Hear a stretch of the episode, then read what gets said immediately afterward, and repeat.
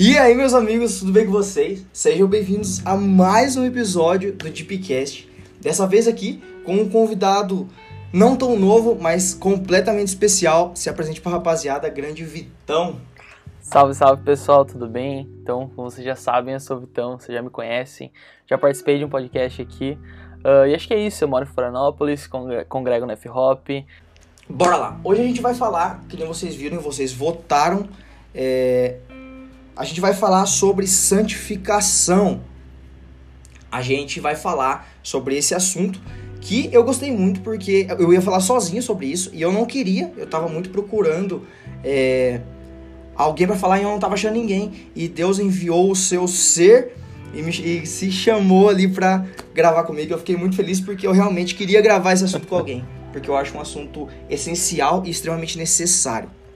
Beleza? Então, amém, vamos lá amém. começar. Então fica ligado aqui com a gente que agora a gente vai falar sobre santificação.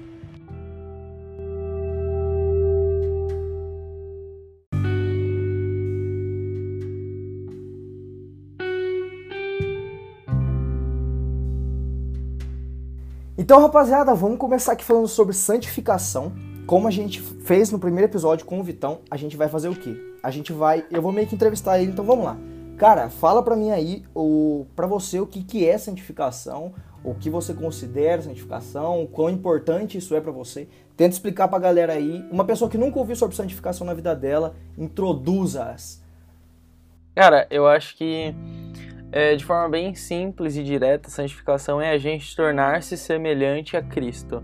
É o processo da gente a cada dia ser mais parecido com o Senhor a cada dia mais parecidos com Jesus. É um processo do qual nós estamos passando por toda a nossa vida, ou seja, nós não somos santos nessa terra, plenamente santos, como o Senhor é ou como Ele demanda que nós sejamos. Plenamente nós não somos e nunca seremos nessa terra, somente quando Ele voltar e dar fim ao pecado, nos dando corpo glorificado. Então, sim, haverá uma santificação perfeita em nós um dia, mas não há hoje. Então, Santificação é esse processo de se a gente se tornar semelhante a Cristo Jesus. Então, se você nunca ouviu o que, que é santidade, o que, que é santificação, é ser parecido com Cristo Jesus. É, ser pequenos cristos, ser é, uma cópia de Jesus. Então é realmente esse processo, sabe, de ser parecido com o Senhor. Então muitas pessoas elas são encontradas por Deus. A santificação ela está no processo de salvação. Então a santificação ela não está fora da salvação. Tipo, muitas pessoas acham que podem ser salvas e fazerem aquilo que elas quiserem e beleza. Tipo, não, não é bem assim. Então, Deus, ele salva e se torna Senhor sobre a vida de uma pessoa. E esse processo de senhorio de Deus sobre nós é o processo de santificação. É o processo de Romanos 6, onde ele diz que nós devemos ser escravos dele. Então, nós somos escravos do Senhor para a santificação, para a mortificação do nosso corpo, para que a cada dia sejamos mais semelhantes a Cristo Jesus. Então, acho que resumidamente, isso é que eu responderia o que é santificação. É o processo da gente se tornar cada dia mais parecido com Jesus, uma obra do Espírito, do próprio Deus em nós, da qual nós respondemos, mas não fazemos. Então a gente só responde a Deus em obediência, em obras, mas não é algo que a gente faz em nós. Que você é, deixa isso mais para frente. Que seria, é. Você acha que seria tipo, uh, se eu falar para você que a santificação é, seria um dos passos para o processo de voltar à imagem original do homem, né? de voltar à imagem e semelhança do homem. Seria certo tipo, falar que seria isso? Tipo, a santificação é o processo de retornar à imagem inicial do homem? De certa forma, sim. A gente pode pensar que nós somos criados por Deus, a imagem e semelhança do Cristo, e aí na queda o pecado entra. Então é um retorno a essa imagem e semelhança é, de Cristo, é um retorno a essa imagem e semelhança que Deus nos deu e que foi corrompida na queda. O processo de santificação é um processo de restauração daquilo que a queda causou, daquilo que o pecado original de Adão e Eva causaram. Então hoje pela graça de Deus, a gente caminha em santificação contínua até o final da nossa vida, onde seremos plenamente santos, plenamente restaurados à imagem daquele que nos criou. Né? A Bíblia diz que nós é, seremos como Ele é, na medida de santidade, na medida de é, termos esses corpos glorificados que não mais pecarão, que não mais desejarão o pecado, entende? Sim, é tanto que lá em Coríntios vai falar que, eu só não vou lembrar onde de cabeça, mas fala lá que agora o vemos como um espelho embaçado, né, que seria essa imagem distorcida pelo pecado. Somos a imagem de Cristo, nós somos feitos, feitos imagem e semelhança dele, porém o pecado veio nos desfigurou, né? Tirou essa essa clareza, né? Tirou essa imagem refletida. Exatamente. Então, exatamente. basicamente a santificação é que nem o Vitor falou, que a santificação é nós buscarmos é, sermos semelhantes com Cristo, né? Que nem Paulo vai falar que sede meus imitadores, como eu sou de Cristo. E é muito bom, acho que um ponto muito importante a se citar. É, eu estou muito com um versículo, eu, eu não marquei, confesso, eu não marquei, mas lá em Hebreus vai falar, se eu não me engano é Hebreus, que sem santificação é impossível agradar a Deus? É, é isso mesmo, né? É, é. É então, sem fé é impossível tipo, é o... agradar a Deus, se eu não me engano, mas sem santificação é impossível ver ao Senhor. Exatamente, isso mesmo. Eu só misturei os versículos, mas lá em Hebreus vai falar. Então, a santificação é, é, muito, é muito bom a gente deixar claro que a santificação ele não é, é um estado. Né? Como assim não é um estado? Ele não acontece de um dia para noite. Por exemplo, tá, eu vou fazer algo totalmente focado hoje porque amanhã eu quero acordar santificado. Não, a santificação é um processo, a santificação leva, leva etapas, a santificação leva várias e N coisas. Não é simplesmente um acontecimento que vai surgir na sua vida aí a partir do momento ah, que você é batizado, ou que você é batizado com o Espírito Santo, ou que você aceita Jesus. Não é um acontecimento que vai surgir do nada. Né? O que vai acontecer é quando formos, é, quando chegar o fim dos tempos e formos recebermos nosso corpo glorificado. Dessa forma, é, seremos incapazes de pecar. É, isso sim vai ser um evento imediato, mas a santificação em si ela não é um evento imediato, ela tem todo esse processo, uhum. entendeu? Ah, exatamente. Achei bem interessante você falar sobre essa questão também e falar sobre essa questão do imediatismo, é, da santificação, assim, é algo que a gente pode, é, muitas vezes a gente espiritualiza muitas coisas, né? E a gente esquece que é natural o processo, a gente vai viver 80 anos nessa terra e são 80 anos sendo santificados. A gente não vai ser santo e vai continuar sendo santo, a gente vai sendo santificado, a gente vai sendo transformado à medida de Cristo. Cada vez que a gente lê é, Gálatas e a gente lê sobre o fruto do Espírito, a gente vai ser confrontado de novo, de novo. Cada vez que a gente lê o Sermão do Monte, a gente vai ser confrontado de novo, de novo.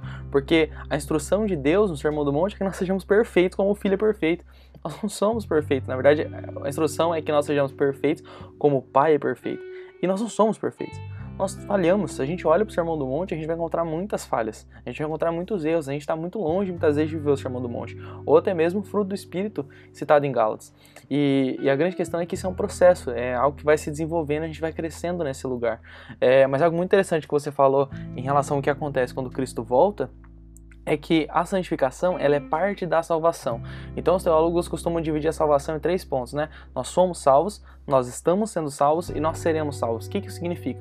Significa que quando nós encontramos o Senhor, ou melhor, quando o Senhor nos encontra, nos transforma, como a Bíblia mesma diz, é Ele que nos retira do reino das trevas e nos coloca no reino da luz. A Bíblia diz que nós estávamos mortos e fomos vivificados. O morto não pode fazer nada por si mesmo. É o Senhor quem nos salva, é Ele quem nos vivifica. Perfeito. Então fomos justificados e encontrados por Deus. A partir desse momento começa a atuar na nossa vida o processo de santificação. Ele dura até o fim da nossa vida, seja o momento que nós morramos, ou venhamos a morrer, né? Ou o momento em que Cristo volte. Então, quando Cristo voltar, ou quando a gente ressuscitar é, com, na vinda do Senhor, o que, que vai acontecer? Nós receberemos um corpo glorificado. Esse é o terceiro momento da salvação. Então nós somos salvos, nós estamos sendo salvos, que é o momento que estamos vivendo agora, o momento de santificação, e nós seremos salvos, que é o momento da glorificação, que é onde, como Lucas muito bem disse, é nós não teremos mais a capacidade de pecar, faremos plenamente coisas que glorifiquem ao Senhor. Então, Sim. esse é um momento muito, muito lindo. Demais, cara. E tipo, eu comecei a estudar bastante sobre essa questão da volta, né? Porque eu me atraiu muito e eu, eu, quando a gente, quando eu falei que ia gravar sobre santificação, a primeira coisa que veio na minha mente foi essa questão do, do pecado, né? Tipo, é, será que porque eu peco eu sou incapaz de me santificar? Porque eu peco eu sou incapaz de buscar a minha santificação? E isso é um problema muito grande, porque lá em lá em Efésios vai falar que ele nos escolheu para sermos santificados. Então, nós não somos santificados porque Deus pode nos santificar, mas sim nós fomos santificados porque Deus predestinou que nós seríamos santificados.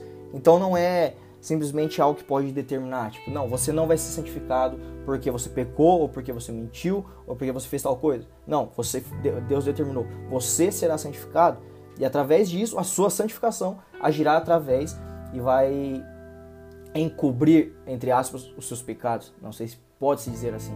É, é muito, é muito processual mesmo, né, a, a questão em si. Então, sim, nós somos predestinados para o Senhor. Eu gosto muito de Efésios 2, se eu não me engano, versículo 10, que vai dizer que ele nos predestinou a boas obras. Então, Deus ele não nos predestinou para nada, para não fazer nada, para ficar vivendo em pecado. O desejo de Deus não é que vivamos em pecado. Lembra da instrução da carta de Pedro, que ele vai citar Levítico? Sede santos, porque eu sou santo. Então, o desejo do Senhor é que a gente caminhe em santidade. Deus quer santidade na nossa vida. E uma das funções do Espírito é nos santificar. Cristo vem à Terra para nos dar o exemplo perfeito de como devemos viver. Falhamos miseravelmente muitas vezes em seguir esse exemplo, em ser como Cristo é? Sim, mas é justamente esse o processo de santificação. É um processo de eu não sou perfeito e isso não é uma desculpa para que continue errando, na verdade é um alerta para que eu continue é, me santificando, estando alerta e fazendo guerra contra o pecado, porque eu preciso constantemente me santificar. Se eu não estou me santificando, há algo errado em relação à minha salvação. Se eu não estou vivendo uma vida de santidade, há algo errado com a minha salvação. Lembra que João diz nas suas cartas? Ele fala que aquele que diz que não tem pecado está mentindo, mas ele fala também que caso alguém venha errar, a gente tem um advogado fiel. João não está dizendo errem, fiquem à vontade, não. Ele está dizendo, gente. Cai naquele ponto que eu não lembro onde. Eu não lembro o versículo, cara, sou muito ruim. Que a graça não é uma desculpa para que nós pecamos. É exatamente isso, exatamente isso. Paulo vai dizer, se eu não me engano, o que está dizendo é Romanos 6,1. Paulo está dizendo, ah, então porque vocês foram justificados, salvos por Cristo, uhum, encontrados exatamente. por Deus, agora vocês vão deixar o pecado aí viver e abundar viver na vida de vocês? Ele fala, de modo nenhum. Muito pelo contrário, agora vocês fazem o quê? Vocês se escravizam para Cristo.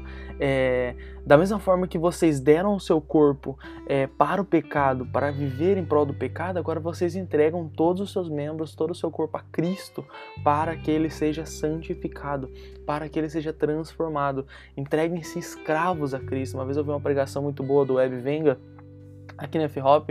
É, se eu não me engano, foi a última pregação dele aqui.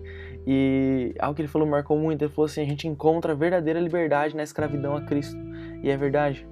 E é verdade. Porque na escravidão a Cristo, a gente está num processo de escolher obedecer a Deus. E muitas vezes o que a gente entende como liberdade é o processo de fazer o que eu quiser fazer. Mas aí, na verdade, é que eu estou sendo escravo dos meus próprios desejos pecaminosos, meus próprios anseios errados, distorcidos pelo pecado, entende? Então eu acho que é realmente esse processo de é, eu estou sendo salvo, pelo Senhor, pela graça de Deus, estou sendo santificado, porque essa é uma função do Espírito na nossa vida, é nosso dever caminhar em obediência a Deus.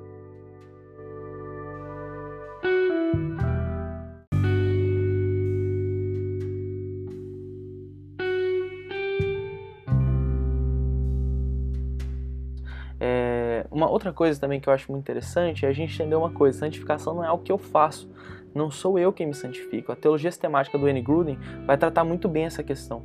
E uma das coisas que ele vai dizer em relação a isso é exatamente isso. Santificação é algo que você, não é algo que você faz, não é uma ação primária sua.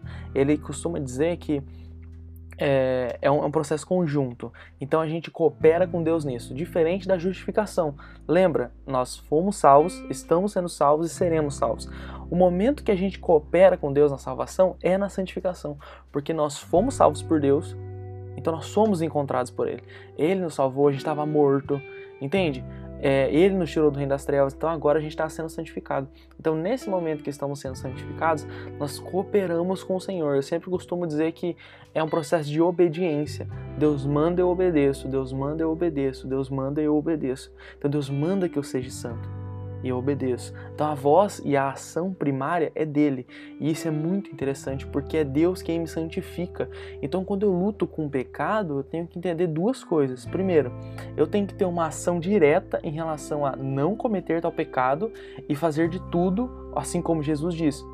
Arranca o braço, arranca o olho, entende? Hebreus tem um versículo, eu não vou lembrar agora, mas ele fala sobre a gente pagar um preço de sangue pelo pecado, no sentido de a gente lutar contra o pecado, lutar a ponto de sofrer com sangue, dizer, Deus, não vou pecar. Lembra de Billy, é, acho que eu não me engano, era o Billy Graham, falando sobre fazer guerra contra o pecado? É sério, é guerra mesmo, é realmente arrancar o braço, arrancar o olho e realmente responder em santidade, mas entender que é Deus quem vai me fazer conseguir parar de cometer tal pecado, parar de viver em tal vício, entende? É Deus quem vai me libertar pela sobra da graça, da misericórdia, da cruz.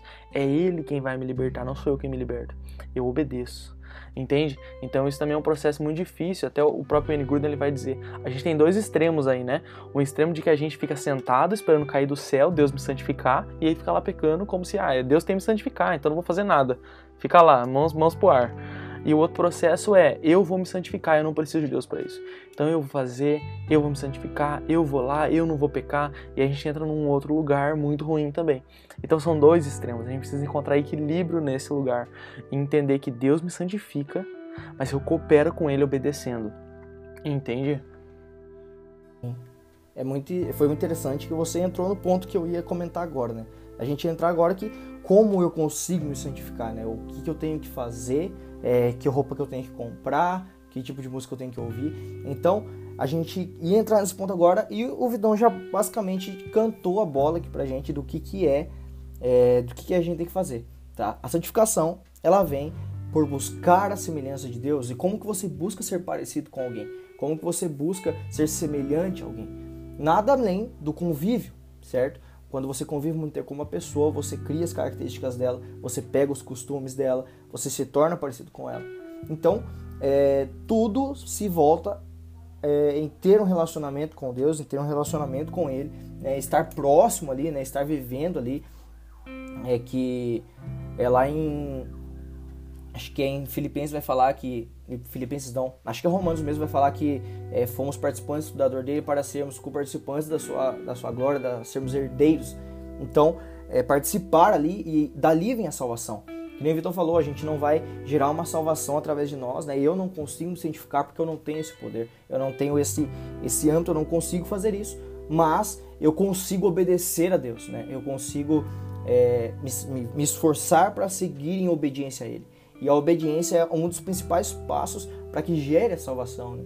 para que gere esse, é, esse passo a passo né? em obedecer a Deus e em seguir em obediência nele para buscar esse sim, estado de santidade. Sim. Eu acho que uma das coisas que você falou que vale muito a pena a gente é, talvez focar, enfatizar esse lugar, é realmente essa questão de relacionamento, sabe? Eu acho que chega um momento na vida do cristão, se ele tem um ano, dois anos de caminhada, e eu digo caminhada verdadeira, eu não digo uma caminhada que você vai na igreja e, e é de qualquer jeito, sabe? Eu digo uma caminhada verdadeira mesmo. Chega um momento na vida do cristão verdadeiro que ele começa a ter uma compreensão. E a compreensão é essa: é a compreensão de que se ele não ler a Bíblia dele todo dia, se ele não orar todo dia, se ele não fazer um jejumzinho, pelo menos uma vez por semana, dar uma matada na carne ali, ele vai pecar. Ele vai cair. Chega um momento que ele começa a entender de verdade que isso é alimento para ele. Alimento ao ponto de que se ele não comer, ele pode desmaiar de fome. E aqui considerando desmaiar de fome como pecado, como erro, como uma falha. É muito, é muito interessante dar pra gente fazer uma analogia até com mesmo com o ser humano, né? Uma criança quando ela é pequena, ela não vai, ela não se alimenta por si só, ela não, ela não bebe água por si só, ela não vai ao banheiro por si só, ela precisa de ajuda. Né? Mas a partir do momento que você assume o estado de maturidade, você entende que você precisa se alimentar, que você precisa beber, que você precisa descansar, que você precisa ir ao banheiro, que você precisa ter suas necessidades é, essenciais.